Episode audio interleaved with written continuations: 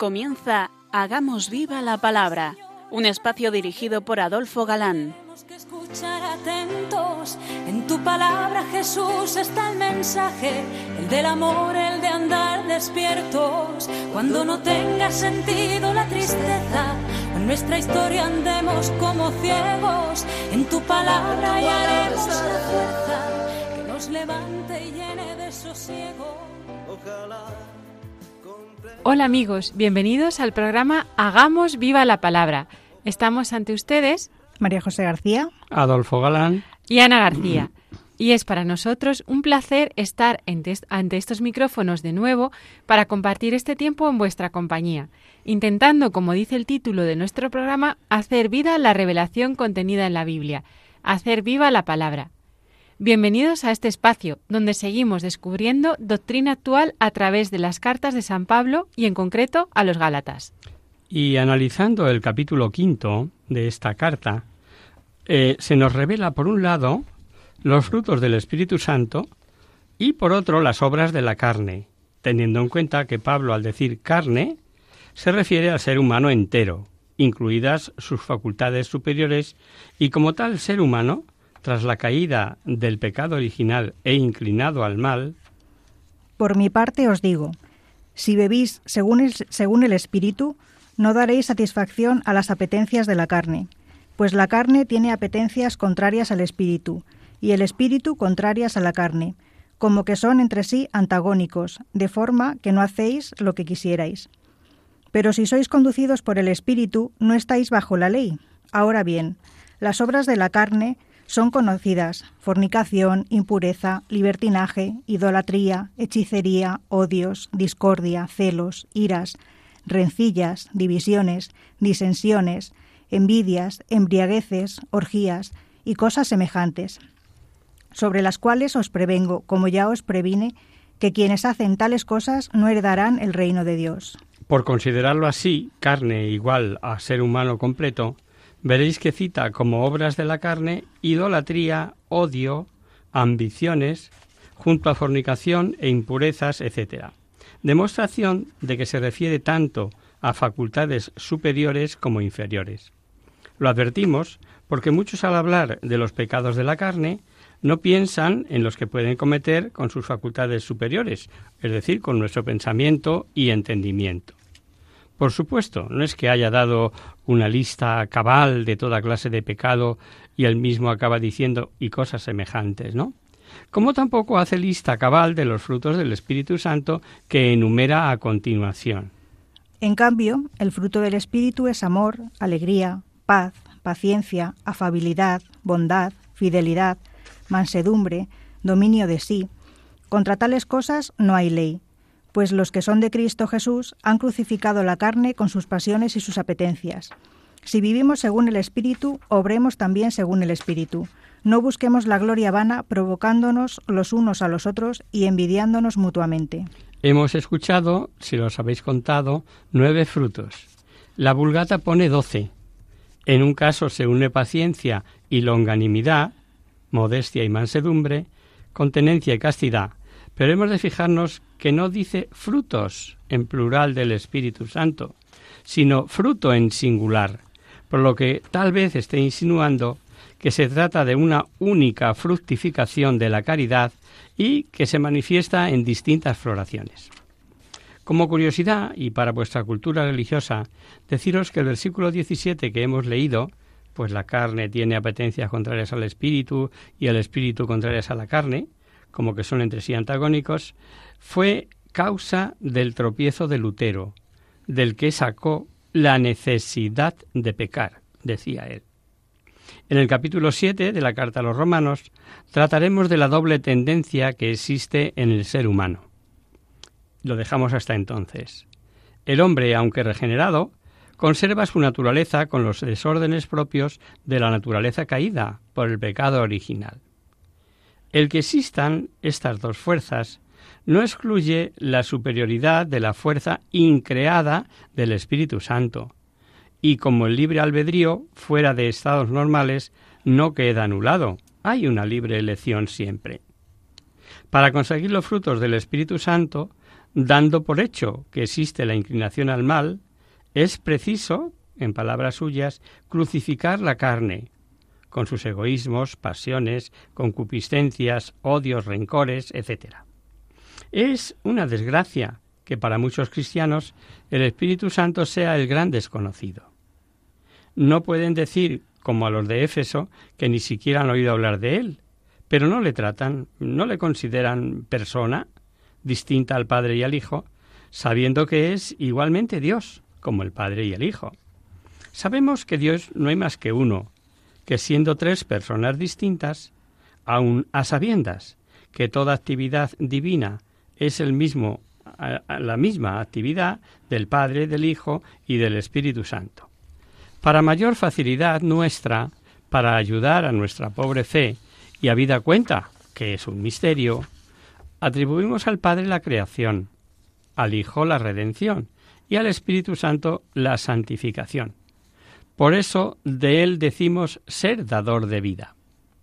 Sabido esto, se explica que las almas que tratan, que hablan con él, que sintonizan con el Espíritu Santo, reciben esos gozos inefables, fe, con la que se ven las cosas de otra manera, paciencia, para soportar debilidades ajenas, gozo espiritual, que al decir de Santa Teresa se siente en el tuétano de los huesos, etc.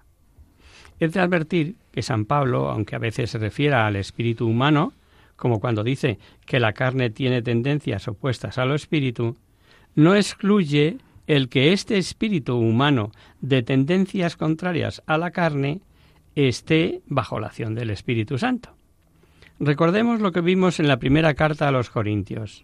No podemos ni decir Jesús es el Señor si no somos movidos por el Espíritu por Santo. El Espíritu Santo. Termina la carta con unos consejos y un epílogo escrito por él de su puño y letra. Los consejos, como veremos, giran en torno a la práctica de la caridad, que aquí la llama la ley de Cristo. Es la ley o precepto que Jesús les dio como precepto nuevo, nos dio como nuevo precepto cuando la última cena.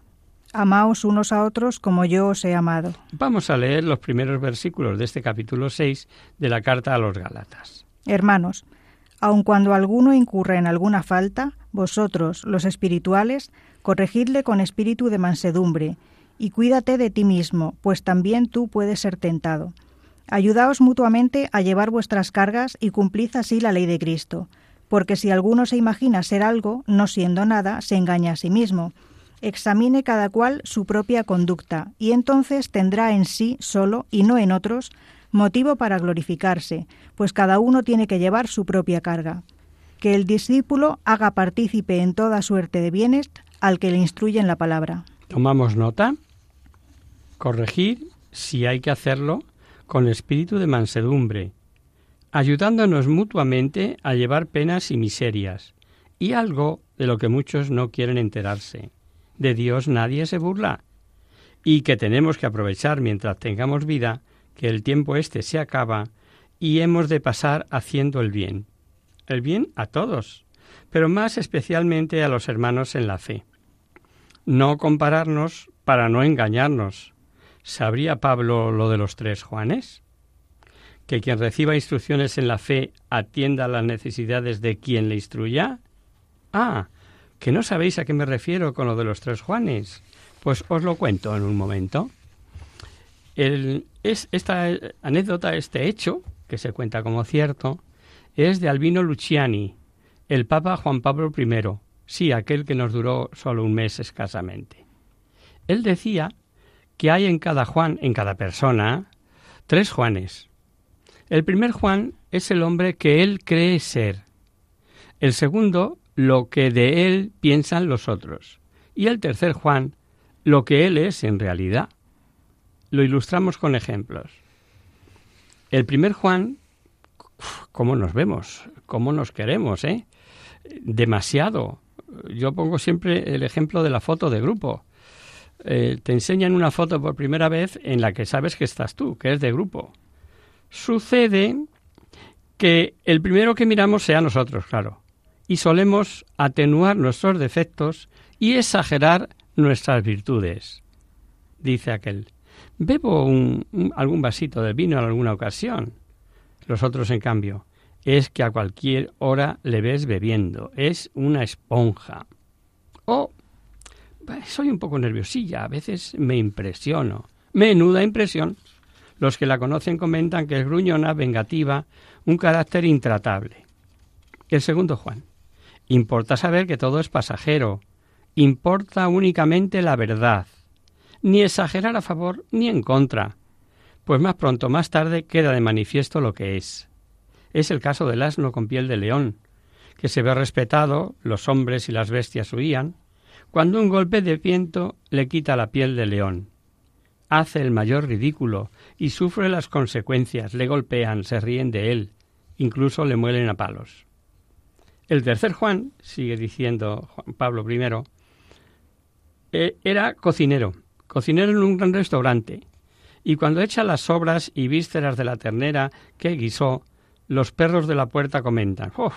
Es un gran cocinero y guisa muy bien. Poco después, Juan pelaba guisantes, judías, cebollas y otras verduras, arrojando igualmente las fueras eh, las sobras, ¿no? Y los perros comentan, Uf, este cocinero se ha echado a perder. Cada día guisa peor. Pero Juan ni se inmuta. Es el amo quien tiene que comer y apreciar mis comidas, no los perros. Bravo por el cocinero, dice Luciani. Me pregunto yo, ¿qué le gusta al Señor? ¿Qué es lo que le agrada de nosotros, de mí? Si alguna vez pensáis en el cuentecillo, queridos Juanes, Adolfos, Luisas, Martas, pensad sobre todo en el tercero, aquello que agrada a Dios. Con el ejemplillo creo que se entienden las palabras eh, porque ya me refiero al pasaje de Pablo. Porque si alguno imagina ser algo no siendo nada, dice Pablo, se engaña a sí mismo. Examine cada cual su propia conducta. Y entonces tendrá en sí solo y no en otros motivos para gloriarse. Y el final de la carta es muy interesante. Mirad con qué letras tan grandes os escribo de mi propio puño. Lo que os quieren obligar a circuncidaros solo lo hacen por presumir que ellos eh, os obligaron a hacerlo. Yo por mi parte solo quiero presumir de la cruz de nuestro Señor Jesucristo, por la cual el mundo está crucificado para mí y yo para el mundo. Da igual estar o no circuncidado. Lo que importa es ser un hombre nuevo. Paz y misericordia a todos los que vivan conforme a esta regla y al, y al Israel de Dios. En adelante nadie me moleste, pues llevo sobre mi cuerpo las señales de Jesús. Hermanos, que la gracia de nuestro Señor Jesucristo sea con vuestro espíritu. Amén. El hecho de que advierta que lo escribe con grandes letras puede ser una pista más de que su enfermedad era de ojos, ¿no? Pero también podría ser que lo haga como queriendo recalcar lo expuesto en la carta. Es eh, como decirles, para que lo veáis bien, para que os enteréis bien, ¿no? Remacha el tema de la circuncisión y nos deja una de esas frases suyas que revelan la grandeza de su alma y la pequeñez de las nuestras. El mundo está crucificado para mí y yo para el mundo. Somos una nueva criatura y para quienes se sometan a esta regla, paz y misericordia. Los cristianos, verdadero Israel de Dios. Que nadie me moleste a partir de ahora, dice, poniendo en duda mi calidad de apóstol, pues llevo en mi cuerpo el sello de hierro, la marca de pertenencia de las cicatrices y los malos tratos sufridos por Cristo. Acaba deseando que la gracia de Jesucristo, lo más grande que se puede tener, esté con todos. Vamos a hacer ahora, si os parece, una breve pausa musical.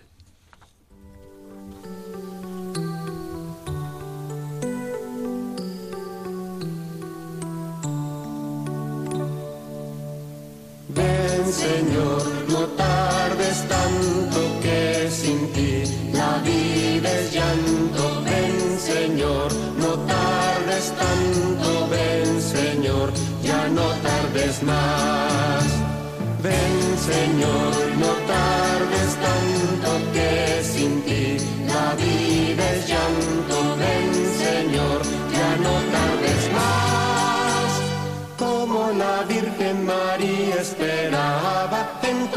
palabra espero, Señor.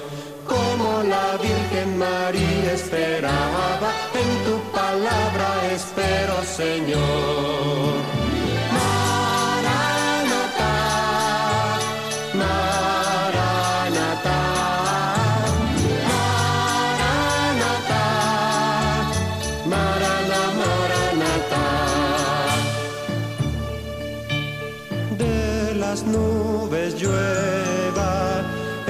Santo del cielo, ábrete tierra sedienta, brote de ti el Mesías. De las nubes llueva el santo del cielo,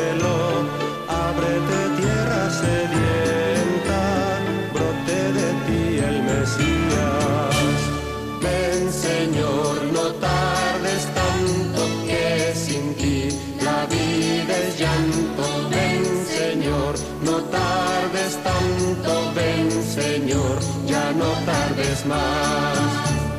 Ven Señor, no tardes tanto que sin ti la vida es llanto. Ven Señor, ya no tardes más. Como la Virgen María esperaba, en tu palabra espero, Señor. Como la Virgen María esperaba, en tu palabra espero, Señor.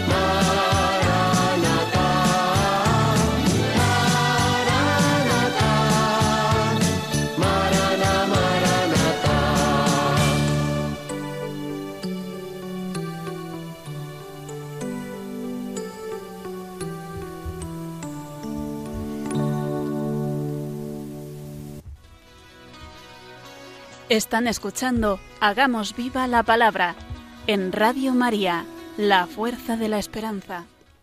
Amigos, de nuevo con vosotros tras este breve descanso musical. Os recordamos, queridos oyentes, que sintonizáis el programa Hagamos viva la palabra. Si queréis contactar con nosotros vía correo postal, lo podéis hacer a Radio María, Paseo Lanceros número 2, primera planta 28024 de Madrid. Y si lo preferís, al correo electrónico hagamos viva la palabra arroba radiomaria.es. Para los que os acabáis de incorporar, deciros que terminada la carta a los Gálatas, con ese saludo de puño y letra de Pablo, que nos decíamos antes del descanso, vamos a comenzar una nueva carta. A los romanos, ¿no es así, Adolfo? Efectivamente, Ana. Y esta nos llevará varios días, varias emisiones. Pero, como siempre decimos, sin prisa. Hoy apenas pasaremos de la introducción general. Nos importa sobre todo que descubramos el mensaje de vida que contiene cada escrito, cada texto de la revelación, y que es aplicable a nuestras vidas de hombres y mujeres del siglo XXI. Ese es el objetivo del programa, hacer viva la palabra. La carta a los romanos que comenzamos hoy es una carta eminentemente teológica y de enorme profundidad, pues delimita las fronteras de dos mundos, el mundo judío y el mundo cristiano. Escrita hacia el año 58 de nuestra era, eh, tenemos amplios conocimientos de lo que era el Imperio romano, en singular Roma, capital imperial. Tras la paz augusta, época en la que nace Jesús y que se inicia con la derrota de Marco Antonio y su muerte con Cleopatra en la batalla de Accio, tras César Augusto fue emperador Tiberio, el que imperaba en tiempos de la crucifixión de Cristo. Le siguió Calígula, que en su desvarío llegó incluso a nombrar cónsul a su caballo, Inciatus. Luego vino Claudio, citado por Lucas en los Hechos de los Apóstoles, que fue el que expulsó de Roma a los judíos. Y después Nerón, que dio martirio a Pedro y Pablo, nuestro protagonista. Esto es, sin más, un breve paseo por la historia de Roma de todos conocida. Cuando Pablo escribió esta epístola, en Roma había ya una floreciente comunidad cristiana, entre los que había grandes conocidos de Pablo y, cómo no, sus insignes colaboradores Áquila y Prisca, diminutivo de Priscila. Tan es así que al final de la carta veremos saludos para más de treinta nombres en concreto, amén de colectivos como cuando dice saludad a los de la casa de Aristóbulo, etcétera, ¿no? Y entre estos conocidos, conocidos vemos que hay parientes de Pablo, colaboradores que sufrieron mucho con él, compañeros de cautiverio, etcétera. Con este antecedente, no nos extraña que cuando el naufragio, ya en el último viaje preso hacia Roma, llegase Pablo, según cuenta San Lucas en los Hechos, salían los cristianos a recibir a Pablo hasta el foro de Apio, es decir, a unos 65 kilómetros de Roma. Y otros le esperaron ya a la llegada de, de Roma, en tres tabernas, a 49 kilómetros. Los hermanos, informados de nuestra llegada, salieron a nuestro encuentro hasta el foro de Apio y tres tabernas. Pablo, al verlos, dio gracias a Dios y cobró ánimos. La colonia judía era muy numerosa en Roma. Amén de ser la capital del imperio, se dice que ya Julio César tuvo debilidad por los judíos y les concedió muchos privilegios, hasta el punto de que los judíos, a la muerte de Julio, hicieron lamentaciones varias noches seguidas. Tampoco les fue mal con Augusto. Y en cuanto a los tiempos de Tiberio, una dama llamada Fulvia, esposa de un íntimo del emperador llamado Saturnino, se hizo prosélita. Por otro lado, sabemos que no fueron pocas las mujeres que se hicieron prosélitas. No es que a los hombres no les interesase la religión judía, ¿no? Pero ellos tenían el inconveniente de la circuncisión, que suponía una seria dificultad. Estas mujeres, además, eran muy estimadas por los judíos porque les proporcionaban ricos donativos con el pretexto de enviarlos al templo de Jerusalén.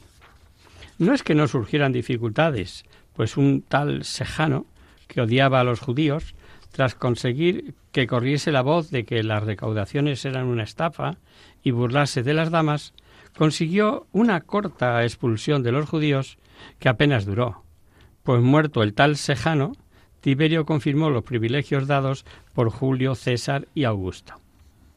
Con Calígula nada sabemos de particular en cuanto al trato con judíos, y con Claudio sí sabemos por Lucas en Hechos que fue el que expulsó a los judíos. Se encontró con un judío llamado Aquila, originario del Ponto, que acababa de llegar de Italia y con su mujer Prestila, por haber decretado Claudio que todos los judíos saliesen de Roma. Y que, según el historiador Suetonio, fueron expulsados por continuos alborotos en torno a un tal Crestus. Cierto que esta expulsión de Claudio fue limitada y apenas se redujo a prohibirle las reuniones religiosas como causa de los alborotos, decía. Finalmente, en tiempos de Nerón, sabemos que la colonia era muy numerosa. No sabemos que en principio lo pasasen mal, y más sabiendo que Popea, la primera favorita, de antes esposa de Nerón, después era protectora de los judíos. Al final, sabemos que Nerón culpó a los cristianos del incendio de Roma y la persecución fue terrible. En ella murieron Pedro en cruz y Pablo decapitado, porque como ciudadano romano no podía ser crucificado. Y cuenta la tradición que Pedro fue crucificado boca abajo por expresión petición suya queriendo pues una prueba de humillación más respecto de su maestro. Todo lo dicho en general, pero aun cuando los cristianos judíos convertidos, gentiles y convertidos, ¿qué sabemos? En primer lugar, nada sabemos de quién fundó esta iglesia. Tampoco si abundaban más judíos o gentiles, y aquí hay opiniones para todos los gustos. Siendo Roma la capital, sin duda fueron llegando no pocos cristianos, y sin duda evangelizaban, y así pudo comenzar esta iglesia. Sabemos también, sin género de duda, que Pedro estuvo en Roma y que allí murió. Pero ¿cuándo llegó? Los descubrimientos arqueológicos dan testimonio de que allí estuvo en tiempos de Nerón y allí murió. Pero de cuándo llegó no tenemos por el momento ningún testimonio o prueba fehaciente. Eusebio, padre de la historia eclesiástica de los 300 primeros años, y San Jerónimo, escribieron que Pedro llegó a Roma durante los primeros años de Claudio, de nuestra era, se entiende. Y de ser así, nos aclararía la incógnita de saber dónde fue Pedro, recién liberado de la, de la cárcel por el ángel, pues la narración dice literalmente, les contó cómo el Señor le había sacado de la cárcel y añadió, contad esto a Santiago y a los hermanos. Y salió yéndose a otro lugar. Así no lo dejan, ¿no? Esto es lo que cuenta el libro de los Hechos. Es muy posible que al tener que huir de Judea, marchar por prudencia lejos, saber que Dios le había liberado para evangelizar, y conociendo la influencia de Roma en todo imperio, el imperio, se fuese allí, pero no pasa de ser una suposición. Sí se conoce una tradición, el Catalogus Libris Pontificalis, que dan a Pedro en Roma una estancia de 25 años. En cuanto a si predominaban judíos o gentiles convertidos, ya dijimos que hay diversas opiniones. Todos, es natural, tienen sus razones. Los que opinan que predominaban los judeocristianos se apoyan en el tema principal de la carta, que es la de mostrar que la justificación se da por la fe, no por la circuncisión y la ley, lo que encaja con que vaya dirigida a ascendencia judía. Además, alegan que dice ser Abraham, Padre nuestro según la carne, y decir a los destinatarios que han muerto a la ley. Y otra razón que dan es que lo escrito por Suetonio que ya vimos sobre tumultos por un tal Crestus demuestra que las discusiones y luchas eran entre judíos creyentes y judíos no convertidos. Pero la mayor parte de comentaristas, tanto católicos como anticatólicos, sostienen que en la Iglesia romana, al tiempo de escribir Pablo esta carta, predominaban los étnico-cristianos. Entre las razones que dan, el apóstol saluda a los destinatarios como gentiles. Esto si lo leemos en el capítulo 1 está al principio. Igual funda su proyecto de ir a Roma apelando a su deber como apóstol de los gentiles, con clara distinción de los judíos, lo que repite por otro motivo un poquito más adelante en el capítulo 15. Como es de suponer, en la Iglesia de Roma había gentiles y judío-cristianos, y los judío-cristianos serían débiles en la fe, con santificaciones de días, distinción entre alimentos puros e impuros, etcétera. Mucha mezcolanza todavía del libro de Levítico del Antiguo Testamento. Para los que Pablo pide comprensión y caridad, y puede explicar las razones que alegan los que piensan que los más eran los judeocristianos, en contra de esa mayoría que opinan que la mayor parte de cristianos en Roma pertenecían allí romanos que se han hecho cristianos, étnico-cristianos, ¿no? Puede ser un mayor número en esta comunidad los no judíos y ser circuncidados de Roma sin faltar los nacidos allí y tenerse por el centro de la civilización tratasen con cierto desdén a los judíos convertidos. Y Pablo, cuyo corazón conocemos, eh, lanza esa llamada a la caridad que él también es judío, pero que no deben enorgullecerse al ver caídos a los judíos, y nos largue en la carta ese precioso canto a su raza en el capítulo 9. Los israelitas, de los que es la adopción filial, la gloria, las alianzas, la legislación, el culto, las promesas y los patriarcas, de los cuales les dice, procede Cristo según la carne. Así, un fragmento nada más nos lee Marijose. Lo veremos con más detalle cuando lleguemos al capítulo 9, que es una joya. Por curiosidad, sin otra trascendencia, diremos que hay códices en los que falta el capítulo 15 y 16. Y aunque ciertamente en el final del capítulo 15 es un epílogo que termina diciendo el Dios de la paz sea con vosotros, amén, por la unanimidad de casi todos los códices, dan autoridad a esos finales capítulos como de la carta, y no añadidos después. Por otro lado, no sabemos ciertamente el motivo por el que Pablo escribe esta carta. Hay que tener en cuenta primero que es larga y cuidadosamente elaborada.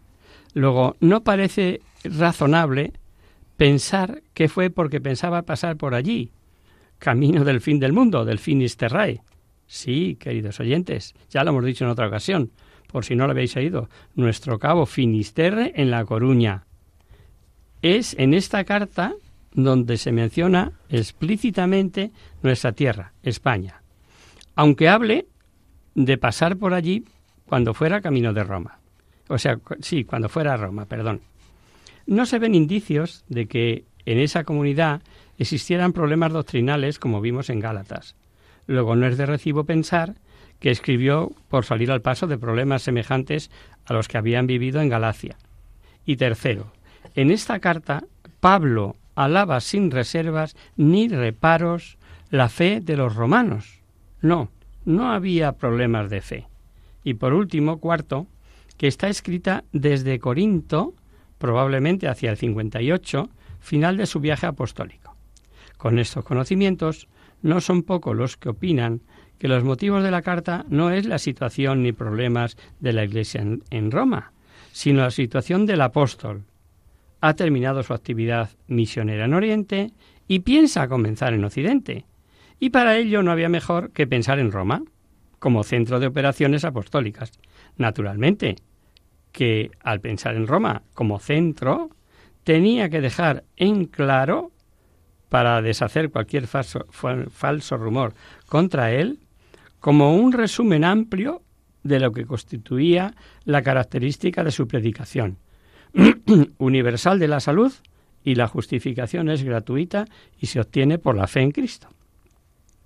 Claro que, aprovechando, puede, como opina el padre Lagrange, pensarse también en la situación de esta Iglesia, no en cuanto a problemas de doctrina, sino lo que hemos ya apuntado de faltas de caridad por falta de los numerosos étnico-cristianos, que no parece que sostuvieran unas relaciones de caridad e inteligencia como Pablo desearía. Y antes de meternos con el texto, dos consideraciones. Primera, Pablo no suele atender comunidades no fundadas por él, pero Roma era Roma, y nada extraña tuviese interés por lo dicho en que conocieran bien su apostolado y hasta de dar consejos. Y segunda, se ve que la intención de Pablo, aunque fuese tener Roma como centro de apostolado, no era permanecer allí mucho tiempo. No, no iba con intención de instalarse. Y una importante recomendación.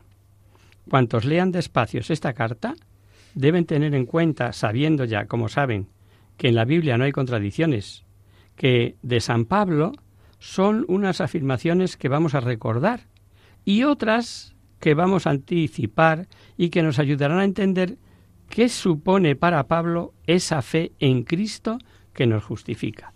Primera, veamos. Cada cual recibirá conforme lo que hizo durante su vida. Segunda. No os engañéis, de Dios nadie se burla, lo que uno siempre eso recoge. Eso recoge. Tercera. No os engañéis, ni los impuros, ni los idólatras, ni los adúlteros, ni los afeminados, homosexuales, ni los ladrones, ni los avaros heredarán el reino de Dios. Que vimos en la carta a los Corintios. Y comentando allí donde mm, ya se dijo que no se refería a la imposibilidad de entrar en el reino por haber caído en tales pecados, sino por permanecer en ellos sin arrepentimiento. Y todavía veremos citas como estas. Dará a cada cual según sus obras. Dios juzgará las acciones secretas de los hombres. ¿Por la fe privamos a la ley de su valor? De ninguna manera, más bien la afianzamos. Que dice también en el capítulo 3 de esta carta. Si Lutero hubiese atendido a estas razones de Pablo, no se habría disculpado de su peca mucho y cree más y será salvo, que él dijo basándose en esta carta a los romanos. Eh, para Pablo, la fe no es sólo aceptar verdades, supone toda una actitud vital. No es, por tanto, sólo del entendimiento, sino de voluntad. Pablo conoce y predica el misterio de Cristo y no concibe una fe sin obras. Pablo predica el cristianismo como en realidad es, o sea, no un cúmulo de mandamientos, ni siquiera una lucha por la justicia, ni aun con ser tan importante es su liturgia, sino creer, saber y obrar conscientes de que Cristo murió por mí y pagó por mí, por todo lo mío, y yo viviré para Él. Al vivir para Él, podemos decir con San Agustín, ama y haz lo que quieras. Por lo que cuenta es el amor, y ahí entra toda la moral y toda la ley, como sabemos. El Concilio Vaticano II, en su constitución eh, pastoral Gaudium et Spes, dice El divorcio entre la fe y la vida diaria de muchos debe ser considerado como uno de los más graves errores de nuestra época. Ojito al dato, ¿no? Veremos que esta carta no es como consecuencia de problemas o circunstancias ocasionales, como vimos en Corintios o en Gálatas, por ejemplo, sino que es una exposición profunda de un tema trascendente. La humanidad entera es salvada por Jesucristo. La ley fue transitoria, no fue dada como fin, sino como medio. Los grandes temas de la teología paulina van a estar presentes en esta carta. La fe, la justicia por la fe, la antropología del pecado esclaviza, Cristo libera. La vida sacramental en particular, el bautismo, que veremos que no es nada sin la fe. Inserta al bautizado en el misterio pascual. Y por esa inserción en Cristo el bautizado es principio de una nueva vida. Y por último, la salvación es universal. Lo vamos a dejar ahora por, por el momento. retomaremos el próximo día la explicación de esta carta a los romanos en este punto.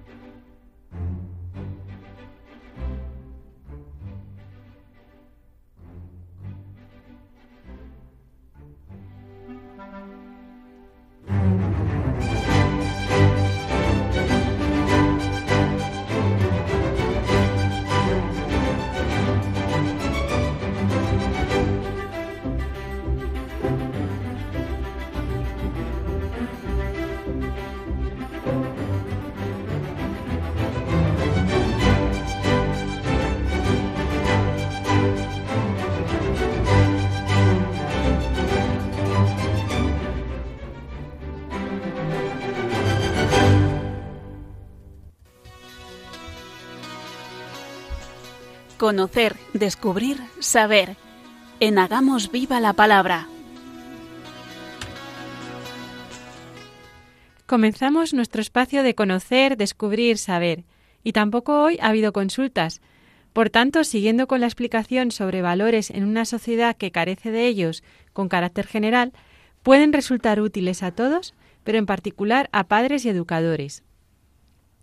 Hace unos días os hablábamos de la unidad que definíamos como la armonía entre las personas de un grupo. Y poníamos como ejemplo de grupo unido a la carpintería con aquellas herramientas puestas al servicio de la tarea común, Y apuntábamos que San Pablo usa el del cuerpo humano para hablar de los miembros del cuerpo místico de Cristo. Hay otro ejemplo que es el de una familia en buena armonía. Pero nosotros hoy no lo vamos a tomar como ejemplo, sino como valor en sí mismo, el valor de la familia. Sí, queridos oyentes, la familia es un valor importantísimo. Podríamos decir que es eh, la base de los demás, pues es el lugar ideal para forjar los valores, que luego serán transmitidos a toda la sociedad. Es como el caldo de cultivo donde se gestan los valores desde que llegamos a este mundo. Cuando hablamos de familia nos referimos a un grupo humano que convive en un mismo espacio, preocupándose de la manutención, los cuidados y la alimentación de todos sus miembros, y donde cada miembro de la misma interpreta un rol, una tarea. Pero ojo, el valor de la familia no reside solamente en los encuentros habituales que se dan en su seno, ni en los momentos de alegría, ni en la resolución de los problemas cotidianos. El valor, el valor de la familia nace y se desarrolla cuando cada uno de sus miembros asume con responsabilidad y alegría el papel que le ha tocado desempeñar en esa familia, procurando el bienestar, desarrollo y felicidad de todos los demás. El valor de la familia se basa fundamentalmente en la presencia física, mental y espiritual de las personas en el hogar, en la disponibilidad al diálogo y a la convivencia, y al esfuerzo por cultivar los valores en uno mismo, para poderlos transmitirlos y enseñarlos. Formar y llevar una familia por un camino de superación permanente no es una tarea nada fácil, y menos aún con la forma de vida actual. Muchas veces ambos padres trabajan, por lo que es necesario dar orden y prioridad a todas nuestras obligaciones y aprender a vivir con ellas. Lo primero que debemos desterrar de la familia es el egoísmo. Si todos esperamos comprensión y cuidados, ¿quién tendrá la iniciativa de servir a los demás? La clave está en la generosidad, que nos hace superar el cansancio para escuchar a los demás y dedicarles nuestro tiempo. La unión familiar se va tejiendo todos los días con pequeños detalles de cariño y atención que demuestran un auténtico interés por cada una de las personas que viven con nosotros. Otra idea fundamental es que en casa todos somos importantes. Se valora el esfuerzo y dedicación puestos en el trabajo, el estudio y la ayuda en casa. Más que la perfección de los resultados obtenidos, se tiene el empeño de servir a quien haga falta, para que aprenda y mejore. Se comparten las alegrías y fracasos. Saberse apreciado, respetado y comprendido favorece la autoestima, mejora la convivencia y fomenta el espíritu de servicio. Pero sería utópico pensar que la convivencia cotidiana estuviera exenta de diferencias, desacuerdos y pequeñas discusiones, máximo cuando hay diferencias generacionales. La solución en estos casos no está en demostrar quién manda o quién tiene razón, sino en ser comprensivo y saber perdonar entre sí.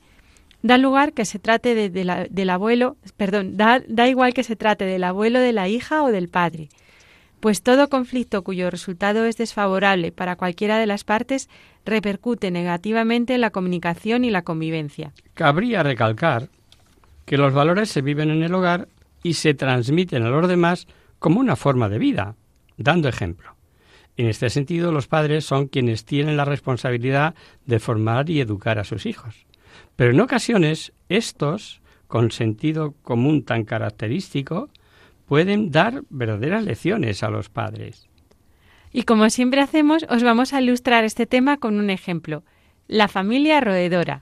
A ver, a ver si os gusta. En la orilla de una granja vivía una familia de ratones, integrada por los padres y dos hijos que siempre permanecían unidos y compartían sus problemas. Una mañana de verano los dos ratoncitos quisieron ir a jugar un poco más lejos. La mamá les dio permiso, pero les advirtió. Tened mucho cuidado, porque por allí anda un gato. ¿Un gato? ¿Qué es eso? preguntaron los ratoncitos. Un, gran, un animal grande con bigotes, respondió el padre, mientras veía irse a los pequeños. Los dos ratoncillos se alejaron llenos de curiosidad por conocer a este animal bigotudo. Andando llegaron hasta la cerca y del otro lado vieron al felino. Este se acercó y comenzó a mirarlos. A los dos hermanos el gato le pareció muy chistoso y comenzaron a burlarse de él porque era distinto de ellos. Lo que más les divertía eran sus bigotes y sus orejas. De repente, el gato saltó la cerca y se dirigió hacia los ratones. Estos, muy asustados, salieron corriendo hasta llegar a casa. Papá, mamá, el gato viene detrás de nosotros y nos va a comer, gritaron a coro. Mamá rata tenía mucho miedo, pero decidió hacer algo para salvar a su familia. Se plantó delante del gato y lo miró a los ojos. Parecía que en cualquier momento el gato daría un zarpazo para atraparla, pero cuando mamá rata tomó aire y empezó a ladrar como un perro feroz, muy asustado, el gato salió corriendo y la familia quedó a salvo. ¿Habéis visto? dijo la mamá a sus hijitos. Estar unidos y apoyarnos mutuamente nos ayuda a superar las mayores dificultades. Para eso sirve la familia, ¿no es verdad? Papá ratón los miró con ternura y los sorprendió con una ocurrencia. Miau. Hoy he aprendido a maullar por si un día nos ataca un perro. En esta familia cada uno tiene su propio talento. Toda familia unida es feliz, más allá de las dificultades de la vida o de la posición económica, ya que los valores humanos no se compran, sino que se viven y se transmiten como un regalo. El ejemplillo con variantes seguro que ya le conocíais se conoce también como la importancia de saber idiomas, ¿no? Tanto da. Mamá rata, antes de ladrar, hace frente al problema y arriesga su propia vida por el bien de la familia. Eso es lo importante. Sabemos que no existe familia perfecta, pero así aquellas que luchan y se esfuerzan por lograrlo. Tomemos como ejemplo a la Sagrada Familia y esforcémonos por imitarla y vivir los valores humanos de cara a Dios y en servicio a los demás. Y para acabar, una frase. Una familia feliz no es sino un paraíso anticipado. Es de Sir John Bowring. Hasta aquí, queridos amigos, el programa de hoy. Os dejamos con nuestra sintonía y os recordamos que si queréis dirigiros al programa para cualquier duda, aclaración o sugerencia, participando en el espacio Conocer, Descubrir, Saber, estamos a vuestra total disposición y encantados de atenderos en la siguiente dirección Radio María, Paseo Lanceros número 2, primera planta, 28024 de Madrid. O bien, si lo preferís, al correo electrónico hagamos viva la palabra arroba radiomaria.es. Os hemos acompañado en esta misión María José García, Ana García y Adolfo Galán. El próximo miércoles, como sabéis, está el programa del Padre Rubén Inocencio, que alterna con nosotros, quien guarda mi palabra. Por tanto, nosotros nos encontramos de nuevo dentro de 15 días, si Dios quiere. Con un programa en el que veremos cómo Pablo empieza a presentándose como siervo de Jesucristo. Después dibuja el panorama de depravación de la sociedad de entonces, que es como ahora fruto del abandono de Dios, sufriendo en sí mismos las consecuencias. No hay excusas, pues todo hombre lleva impresa en sí la ley natural. Hasta el próximo día, amigos. Hasta el próximo día. Nos vemos en la próxima emisión.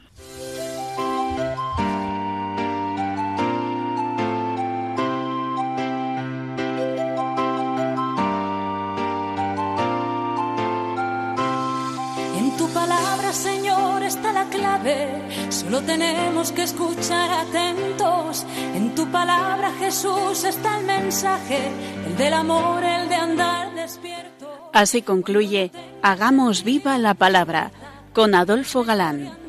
como ciegos, en tu palabra y haremos la fuerza que nos levante y llene de sosiego. Ojalá